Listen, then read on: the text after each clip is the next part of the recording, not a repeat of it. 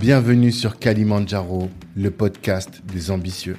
Je suis Tanguy de Bangui, cofondateur de Black Network, le réseau des assoiffés de réussite. Tous les lundis, vous pourrez découvrir des experts qui vont vous partager des clés concrètes à utiliser dans vos business ou votre activité professionnelle pour atteindre vos ambitions. Prenez place, prenez de quoi noter. C'est parti.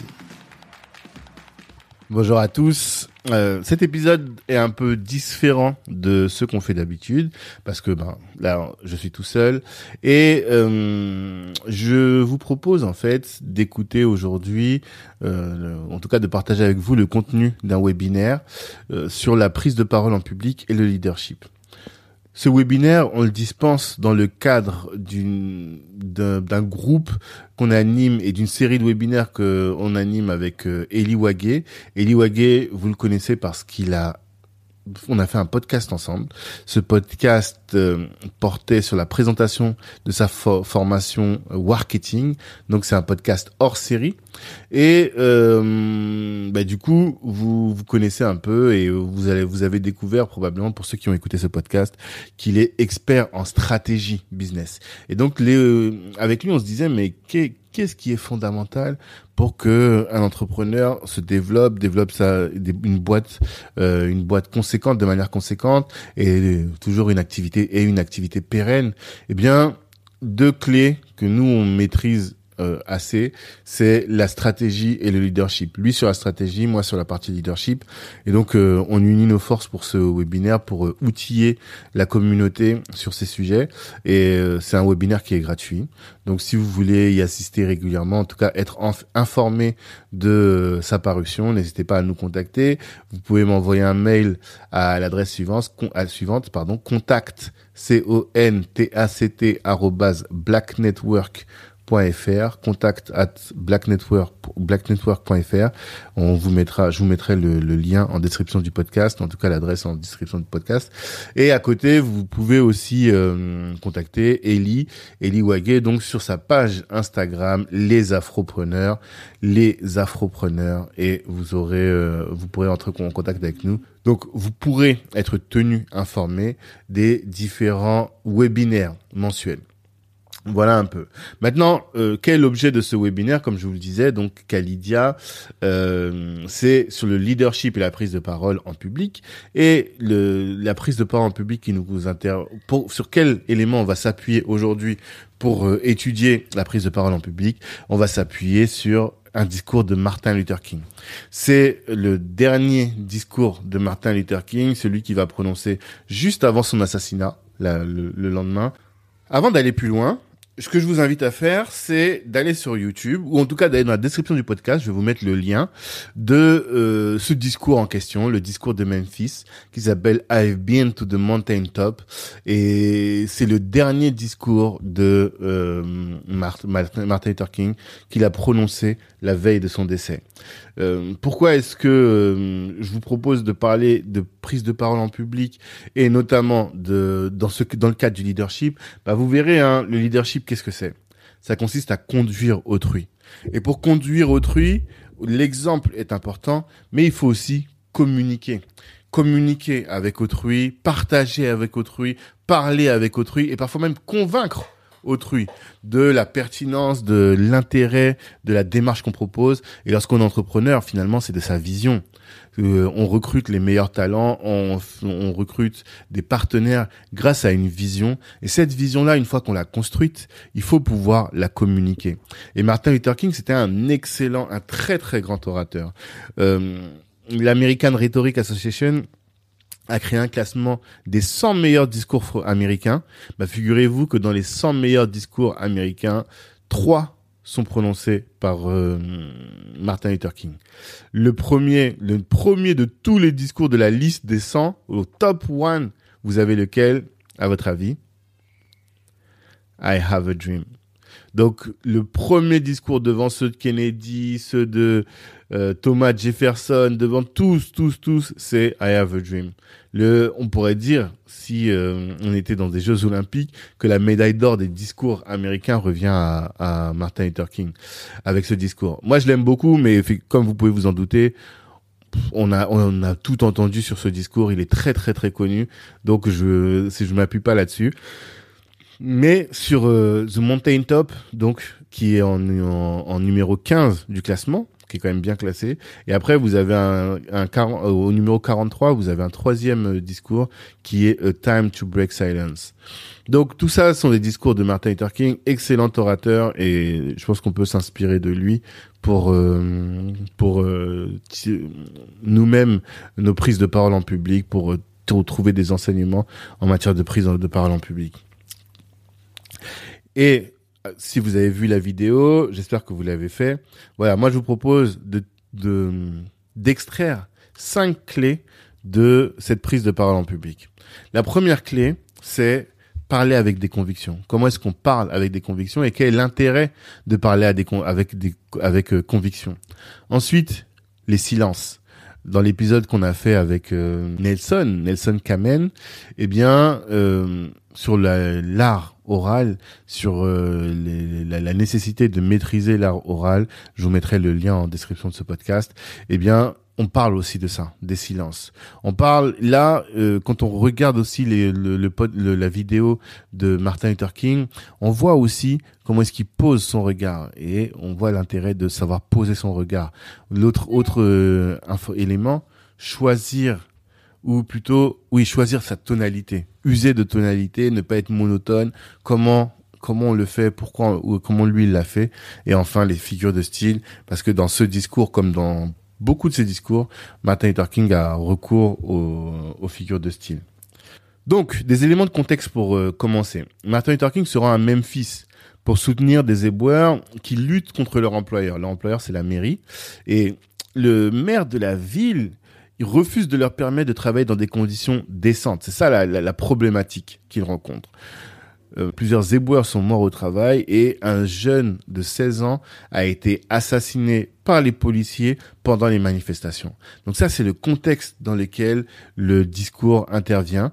Et comme je vous le disais, ce n'est pas la première fois que Martin Luther King se rend sur place, c'est même la troisième depuis le, les révoltes qui ont débuté, en tout cas les, les, manifestations ont débuté le 12 février 68, et là on est le 3 avril, donc près de deux mois. Et il vient pour les soutenir, pour les encourager, à, à maintenir le combat, et à maintenir le combat avec euh, ça, une fibre qui est la sienne, de maintenir le combat dans la le, pacifisme et euh, sans être euh, dans la sans céder à la violence même si en face on a des, des violents. Ça c'est le contexte. Et mais maintenant quand vous écoutez le discours j'espère que vous avez pris le temps de le faire quand vous écoutez le discours vous pouvez vous demander mais comment fait-il pour parler avec autant de conviction? On sent que dans ce discours Martin Luther King est habité par ce qu'il partage. Il est animé, possédé même, certains pourraient dire, dans sa manière de bouger, dans sa manière de, de, de, de, de, chanter même, de parler. On sent qu'il est animé. Et la question qu'on veut, se poser, c'est comment est-ce qu'il fait? Alors là, c'est sûr que euh, le contexte fait qu'on ne peut que être animé, qu'on ne peut que parler avec émotion. Quel est le contexte? On est à la période de la ségrégation. Euh, Martin Luther King lui-même, il vit cette ségrégation. C'est pas quelque chose qu'il qu'il observe de loin. Il la vit au quotidien. Il y a une anecdote moi qui m'avait surprise, c'est que euh, à 15 ans, il avait gagné un concours de d'éloquence. Et ce concours était à Atlanta, plus à plus de 130 km de chez lui pour rentrer, eh bien, il a dû rester dans le bus debout pour euh, parce que vous savez que à cette époque les noirs et blancs n'étaient pas assis dans les au même endroit et si vous aviez trop de noirs assis eh bien vous étiez obligé de rester debout. Lui pendant 130 kilomètres il est resté debout. Donc vous imaginez que la ségrégation il la vit dans sa chair. Et puis par la suite depuis le début de son action il a été emprisonné, il a vu des personnes mourir, ils ont ils ont subi les chiens, ils ont subi euh, les, jets d'eau, voilà, la ségrégation, il la vit dans son âme. Et donc ce dont il parle, c'est quelque chose qu'il vit lui-même. Et forcément quand il quand ça des, des, des éléments aussi durs, aussi euh, intenses, eh bien forcément il ne peut que parler de manière habitée, on va dire. La question qui se pose, c'est nous qui n'avons pas vécu de telles difficultés ou qui n'avons pas à nous exprimer sur de tels sujets. Comment pouvons-nous trouver cette force de conviction dans nos propos ou dans nos prises de parole en public? C'est là où je vous renvoie à une lecture, c'est Start euh, with Why.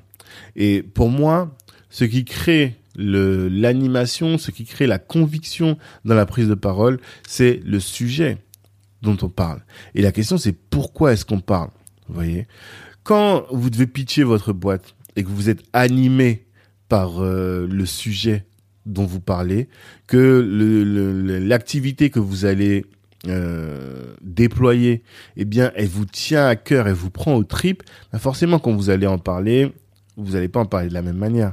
Vous allez pitcher avec plus d'intensivité que s'il s'agissait juste de ce que j'appelle un braco, euh, en tout cas de d'une d'une d'une opération euh, que vous faites juste pour gagner de l'argent.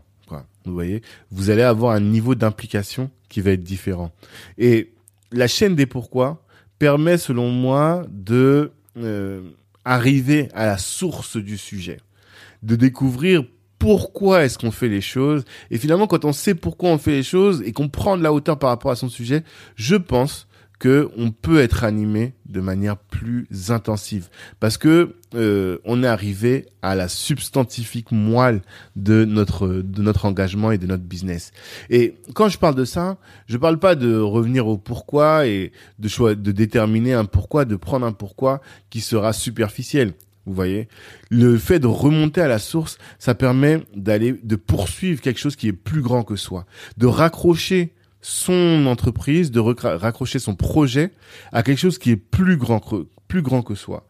Et qu'est-ce qu'on attend d'un leader? C'est ce qu'on attend qu'il ait la vision. Le leader, c'est celui qui a la vision et qui va conduire les hommes. On attend d'un leader qu'il prenne de la hauteur, qu'il ne soit pas dans la bassesse des problématiques du quotidien, mais qu'il sache permettre aux personnes qui l'accompagnent, aux personnes qui leur donnent qui lui donnent, pardon, de leur énergie et qui lui donnent cette confiance, eh bien, on attend de lui qu'il prenne de la hauteur, qu'il prenne du recul.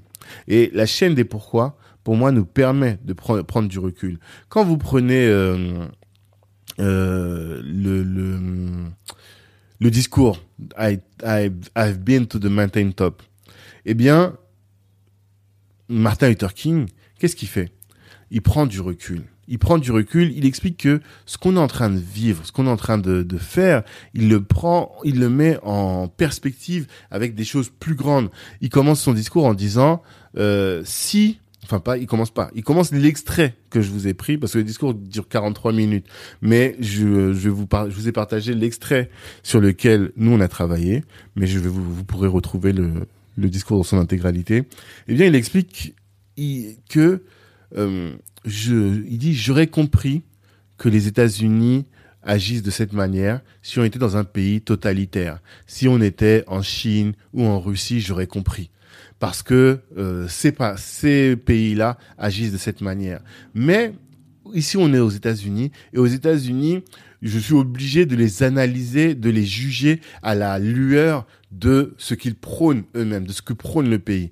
Et là, il commence et il dit somewhere, somewhere I read, somewhere I read, somewhere I read, et il met en perspective tout leur combat par rapport à la Constitution des États-Unis. La Constitution des États-Unis qui parle de la liberté d'expression, de la liberté d'assemblement, d'assembler, pardon. En tout cas, il met en perspective avec plusieurs euh, libertés.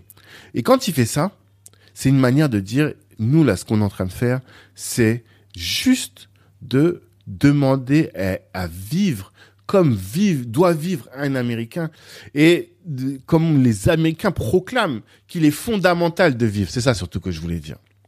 Vous voyez un peu l'idée? Hmm. Martin Luther King donne de la perspective. Martin Luther King ne se contente, ne se contente pas de dire, pardon, que l'action qu'ils sont en train de mener, c'est une action qui a pour but de rétablir la sécurité au travail des éboueurs. Non, il va beaucoup plus loin que ça et il prend de la hauteur pour dire que tout ce qu'on est en train de faire là, c'est de vivre comme voudrait, comme le proclame la Constitution américaine. Et là, vous voyez la hauteur. Et là, vous donnez à rêver aux gens. vous donnez de la, de la, de la matière à votre action. Et c'est en ça que je disais que quand vous pitchez, il faut que vous mettiez de la perspective dans votre activité. Imaginons que euh, qu'il s'agisse d'une personne qui est en train de qui veut vendre des, des crèmes ou voilà qui veut vendre des crèmes, eh bien elle va pas se contenter de dire que cette crème va euh, adoucir la peau. Elle va toujours prendre de la hauteur pour dire que cette crème va vous permettre de euh, d'adoucir votre peau, mais si elle adoucit votre peau de peut-être vous donner de la confiance en vous. Et cette confiance en vous va vous permettre d'être un meilleur homme ou une meilleure femme. Vous voyez, parce que euh, on a besoin d'être un meilleur homme pour telle ou telle telle chose. C'est cette idée-là que j'essaie d'insuffler en, en, nous, avec cette volonté de prendre de la hauteur pour pouvoir inspirer la personne que vous avez en, en face. Et donc, pour le faire, la chaîne des pourquoi, c'est un outil qui est hyper utile. Comment est-ce qu'on fait? On pose 5 pourquoi sur une feuille et on dit premier pourquoi pourquoi est-ce que je fais ça? Parce que X. Par exemple, pourquoi est-ce que je fais Black Network? Parce que je veux fédérer les membres de, la communauté africaine afrodescendante. Pourquoi je veux fédérer les membres de la communauté africaine afrodescendante? Parce que euh, ça, on a un déficit de confiance entre nous et ce déficit de confiance fait qu'on peut pas travailler, on n'arrive pas à travailler ensemble. Pourquoi est-ce qu'on doit régler ce problème de déficit de confiance en nous? C'est parce que euh, on doit être unis pour pouvoir remporter le, le, la lutte, la situation dans laquelle on se trouve là en Occident, eh bien c'est une situation qui n'est pas euh, acceptable, c'est une situation qui n'est pas enviable. Pourquoi est-ce que il faut qu'on trouve qu'on rétablisse cette cette euh, cette euh, cette situation? C'est parce que la diaspora est un outil utile pour l'Afrique. Et si la diaspora, diaspora est, est unie et solide, eh bien l'Afrique, elle aussi, pourra compter sur nous pour que nous contribuions au développement et le développement de l'Afrique. Vous voyez un peu Je remonte, je remonte, je remonte, je remonte, je remonte. Et on va arriver finalement à faire en sorte que l'Afrique soit grande. Mais on part d'une petite action pour ça. Une petite action qui va nous mener à quelque chose de grand. Donc pourquoi, pourquoi, pourquoi Et toujours à remonter à la racine, toujours à remonter à la source des choses. La chaîne des pourquoi, c'est un outil vraiment qui est euh, fondamental selon moi pour pouvoir parler avec conviction. Parce que maintenant, quand je sais que je veux, quand je viens vous voir, quand je viens vous parler, c'est pas juste pour fédérer, c'est parce que je viens vous parler de Black Network pour notre l'action que je mène, elle a vocation à permettre à l'Afrique de progresser, à l'Afrique d'évoluer et en tout cas de contribuer au développement de l'Afrique et même de faire en sorte que l'Afrique puisse s'exprimer à euh, la place qui lui revient dans le concert des nations, bah, tout de suite, mon activité elle va être différente. Ma manière, l'énergie que je vais déployer va être différente. Vous voyez, vous saisissez? Donc, c'est fondamental de parler avec conviction et il y a des moyens de parler avec conviction, c'est prendre de la hauteur et mettre de la perspective dans son travail. Pour moi, c'est un moyen qui est important pour le faire. Autre moyen, le silence. Et ça, avec Nelson, on a pas mal parlé. Il y a une phrase que j'ai lue qui m'a bien fait rire qui dit Si les enfants ont peur du noir, les adultes, eux, ont peur des blancs. Si les enfants ont peur du noir, les adultes, eux, ont peur des blancs. Qu'est-ce que ça veut dire? Les, enfants ont peur du noir. Bon, on est tous passés par là. Les adultes ont peur des blancs. C'est pas peur des blancs, des personnes blanches. Non. C'est, ils ont peur qu'il y ait un silence dans la conversation. Je sais pas si vous avez remarqué ça, mais ça arrive très souvent qu'on ait peur qu'il y ait un blanc. Souvent, quand on, dit qu'il y a un blanc entre nous, c'est qu'on n'a plus rien à se dire et on va donner, faire, on va donner des mots pour euh, combler ce blanc ça, c'est ce qui arrive très souvent. Et c'est encore plus vrai quand on parle en public, lorsqu'on prononce un discours. Le, le silence fait peur à l'orateur parce que c'est dans le silence que rejaillissent des angoisses. Est-ce que ce que je dis est pertinent? Euh, Vais-je oublier la suite de mon propos? Ou ma braguette est-elle ouverte? Ou peut-être ma mèche? Ou voilà. C'est dans le silence que le cerveau commence à prendre du recul et à se demander qu'est-ce qui est en train de se passer et est-ce qu'il n'y a pas un problème? Si on a un problème de confiance en soi, eh bien c'est le moment que le, le, cerveau va utiliser pour euh, pour faire naître des craintes.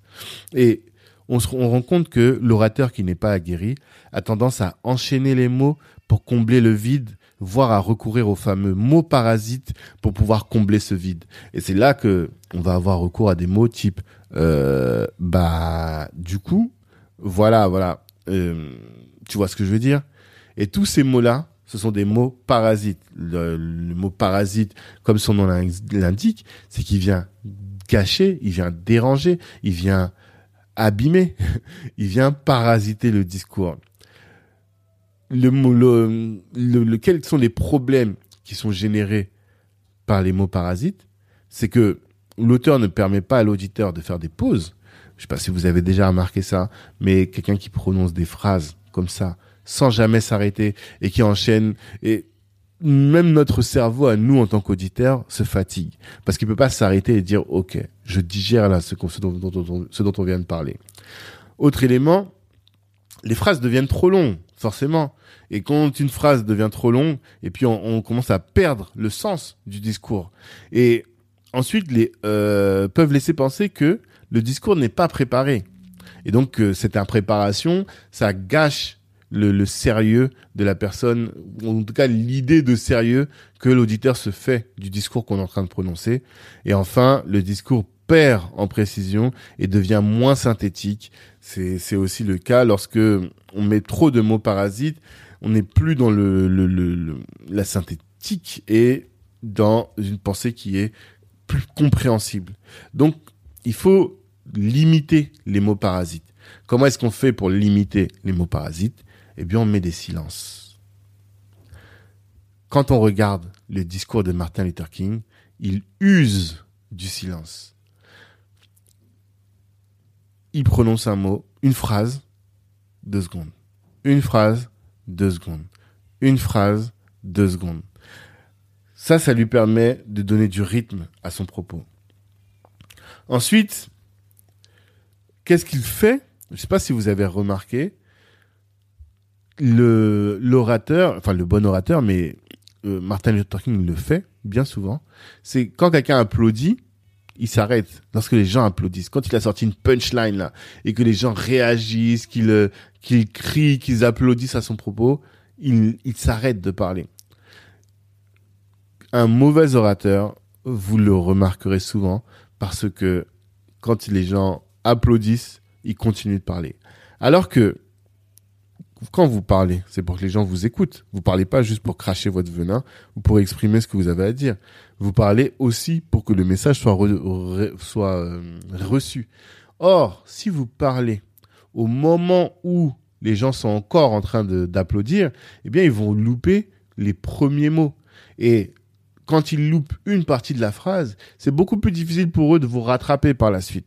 Donc, c'est important pour chacun d'entre nous d'avoir cette idée en face, de savoir que nous devons tenir compte de la personne que nous avons en face et pour que nous tenions compte de ces personnes, nous devons mettre du silence dans nos propos.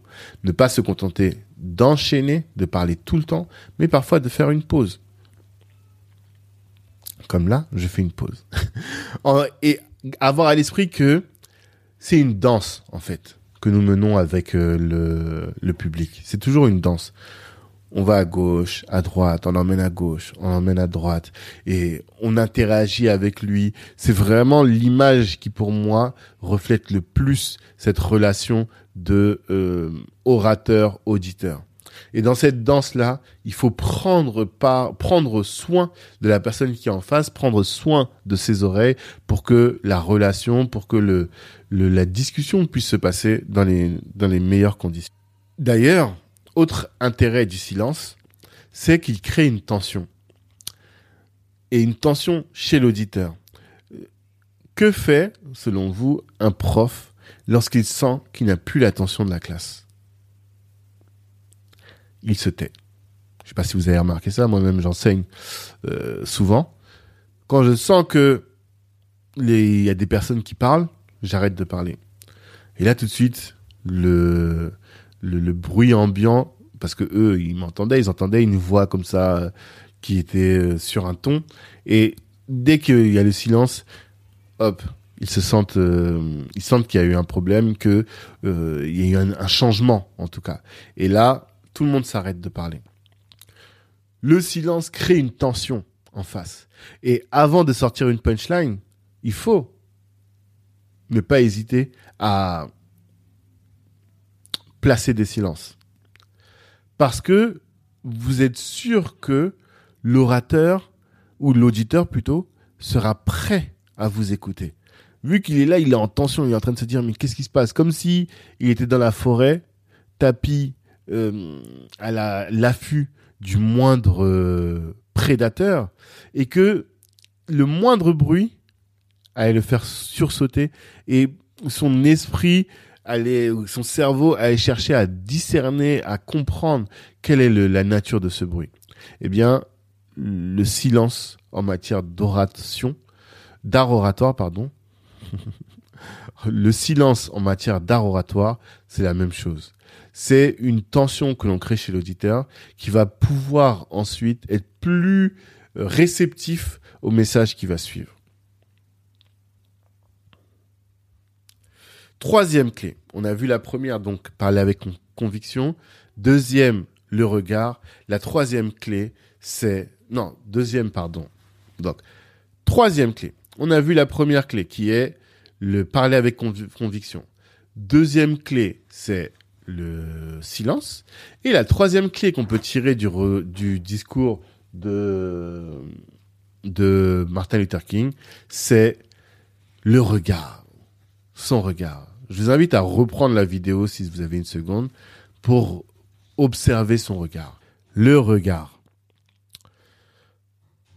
Est-ce qu'il vous viendrait à l'esprit de vous adresser à quelqu'un en regardant vos pieds ou en regardant le sol? Jamais. Un, auditoire qui se sent regardé, vous remarquerez que c'est un auditoire qui est attentif.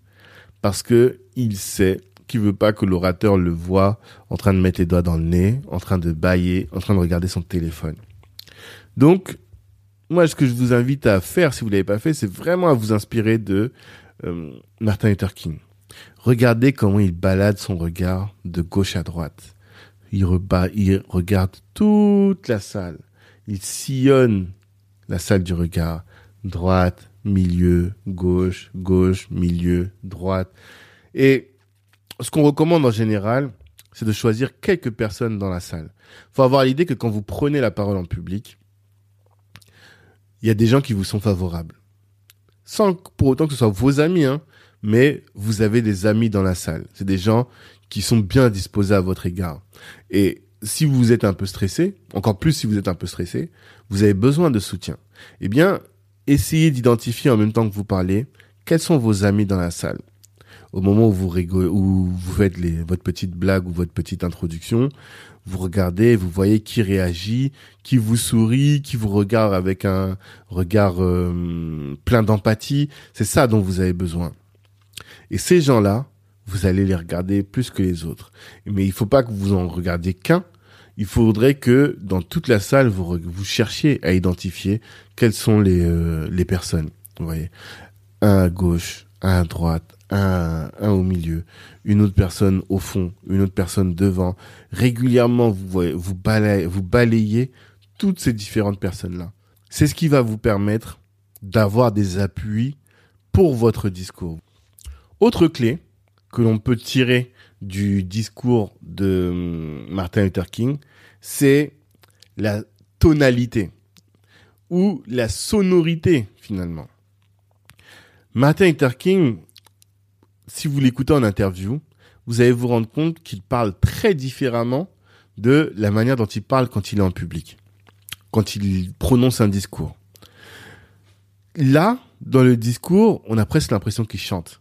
Sais pas si vous avez vous avez remarqué. We, we, we go to the mountain top. I've been, pardon. Là, quand il parle, vous avez presque l'impression qu'il chante. Il dit I've been to the mountain top.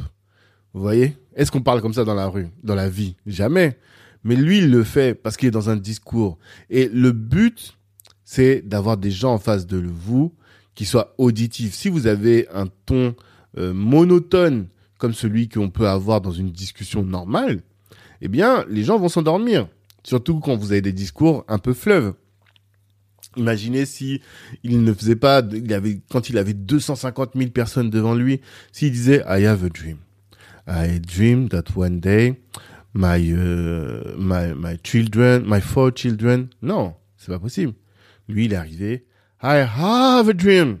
Et donc, comme il chante, comme il euh, comme il déclame finalement un discours, eh bien, les personnes peuvent être emportées. C'est fondamental. chez Martin Luther King, il y a de la musique dans sa manière de travailler, il y a de la chanson dans sa manière de s'exprimer. En tout cas, quand il prononce un discours.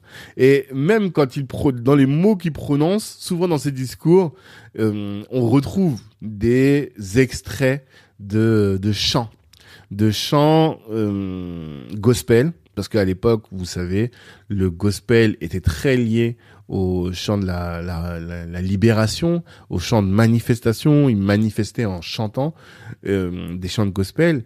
Et on les retrouve souvent dans, dans, dans, les discours. Là, dans le discours de la montagne, euh, du sommet de la montagne, il dit « We ain't gonna let any injection turn us around ». Et cette phrase, elle fait écho à cette chanson de ce gospel qui dit toujours, qui dit euh, I never let nobody turn me around. Vous voyez? Il y a cette dimension-là qui veut que personne ne veut nous, que, dans ce gospel, pardon, il dit que personne ne va nous détourner. Et il le dit dans cette, dans ce discours, et même dans le discours I have a dream, les derniers mots qu'il prononce dans le discours, je ne sais pas si vous les connaissez, il dit Free at last, Thanks Almighty God, we are free at last. Et c'est un chant qui est très connu, euh, repris notamment par euh, Al Green, mais pas seulement, qui chante Free at last, free at last, thanks Almighty God, free at last. Celui-là, je le connais moins bien, je chante moins bien, mais vous m'excuserez, vous comprendrez au moins le propos à partir de là, la question qui se pose, c'est doit-on tous chanter dans nos prises de parole en public? Si vous êtes euh, dans devant euh, votre conseil d'administration, devant euh, votre équipe, est-ce que vous allez chanter? Non, ça n'a pas de sens. Mais l'idée, c'est de dire que lors d'une prise de parole en public, eh bien, on peut parfois être proche de la comédie. Et à chacun de trouver son style et à chacun de jouer son rôle. Et donc de s'exprimer, sachant que le but que vous poursuivez, c'est d'être entendu, d'être écouté, d'être entendu. Et je, je, retiens toujours cette phrase de Nelson qui me disait tout le monde parle, mais tout le monde n'est pas écouté. Eh bien, le but pour vous, c'est qu'on vous écoute et même qu'on retienne vos propos et dans certains cas qu'on applique ensuite ce que vous avez dit. Et pour qu'on vous écoute, il faut capter l'oreille, il faut être agréable à l'oreille. Et capter l'oreille, ça passe par euh, pas jouer la comédie, mais en tout cas, utiliser des tonalités qui ne seront pas monotones. Et celle de utilisée par euh, Martin Luther King, comme je disais, se rapproche du chant. Mais vous, vous pouvez avoir un autre style. Enfin, dernier élément, c'est euh, les figures de style. Dans la, la les diapos du, de la du webinaire, j'ai mis euh, une image de euh, François Hollande. À votre avis, pourquoi François Hollande? C'est parce que dans le discours de la montagne, eh bien, Martin Luther King utilise une, euh, figure de style qu'il aime beaucoup utiliser, c'est l'anaphore. L'anaphore, c'est une figure de style de la répétition. François Hollande, si vous avez entendu ce, ce, ce, débat euh, de, la de la présidentielle, il me semble que c'est entre deux tours, le dernier débat avant les élections, le dernier tour des élections présidentielles, il est, il est opposé, je crois, à Nicolas Sarkozy et il dit moi président, moi président ceci, moi président cela, moi président ceci. Et c'est un discours qui est une phrase qui est marquante et en tout cas un, emploi d'une figure de style qui est marquante et qui va chez nous, chez l'auditeur, le nous avoir un impact. Eh bien, même l'utilisation même par euh, Martin Luther King de I have a dream qu'il a prononcé à plusieurs et à plusieurs reprises, Là encore une fois, c'est pour ancrer quelque chose dans, dans l'esprit de, de l'orateur. Ce rêve, ce, ce rêve-là, il l'ancre dans l'esprit de l'orateur. Et là encore, il le fait. Il dit Somewhere I read, somewhere I read, somewhere I read. À plusieurs reprises, il parle, quand il fait référence à la Constitution, il dit J'ai lu, j'ai lu, j'ai lu quelque part, j'ai lu quelque part. Donc, à nous de savoir euh, avoir recours à des figures de style dans nos prises de parole en public. La question qui va se poser, c'est comment? Où est-ce qu'on trouve ces figures de style? Eh bien, je pense qu'il faut il faut le lire. Je, on le dit souvent, mais la lecture c'est fondamental. Et c'est la lecture, et je parle de bonne lecture, des personnes qui ont une belle plume, c'est ce qui va nous permettre de nous inspirer et d'améliorer la prononciation des, des, enfin, d'améliorer nos formulations. On va euh, entendre différentes, euh, différents, différents mots, avoir un meilleur vocabulaire, des images beaucoup plus riches, des images beaucoup plus belles. Si on lit des, des œuvres poétiques, euh, Mamadou de Tamba, que les auditeurs du podcast connaissent, me disait, Tanguy, il faut que tu lises, il faut que tu lises Césaire, il faut que tu lises euh, euh Senghor pour, pour enrichir ton, tes, tes, prises de parole de... De mots et d'images qui soient propres à l'Afrique et de belles images propres à l'Afrique. Donc il y a vraiment cette, euh, cette utilité de, de lire pour pouvoir ensuite euh, faire des, des, beaux discours et notamment pour avoir des belles figures de style, pour maîtriser, maîtriser de belles figures de style. Je pense que ça ne, ça ne tombe pas du ciel.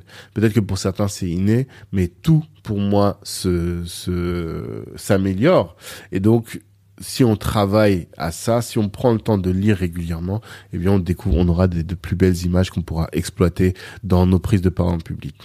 Voilà ce dont je voulais parler avec vous. Euh, cinq clés. La première, parler avec conviction. La seconde, user des silences. La troisième, poser son regard savoir poser et utiliser son regard, choisir aussi sa propre tonalité, Chacun a sa tonalité, mais il faut en choisir une qui soit attrayante et ne pas avoir un discours qui sera monotone. Et enfin, savoir utiliser des figures de style. Voilà, merci de m'avoir écouté jusque-là. Euh, on est ensemble, et encore une fois, comme je vous le disais, si vous souhaitez assister au prochain webinaire sur la prise de parole en public, eh bien, sachez qu'il suffit que vous nous envoyez un mail à notre adresse contact à blacknetwork.fr ou sur la page Instagram euh, les Afropreneurs ou même sur la page Black Network euh, officielle, tout à fait possible. Force à chacun, et bon courage dans vos prises de parole en public après cette, euh, cette, euh, ce podcast. Ciao. Merci, merci, merci d'avoir pris le temps d'écouter cet épisode jusqu'au bout. Pendant l'écoute, vous vous êtes sûrement dit que ce contenu pouvait intéresser un de vos proches. Eh bien, partagez. C'est ce qui va nous aider à faire grandir le podcast. Si Black Network vous intéresse, vous pouvez nous rejoindre. On apporte à nos adhérents du réseau, de la visibilité, de la formation et plus largement en tout cas des opportunités. Les ambitieux sont chez Black Network. La réussite est notre objectif, l'Ubuntu est notre moyen de l'atteindre. Peace.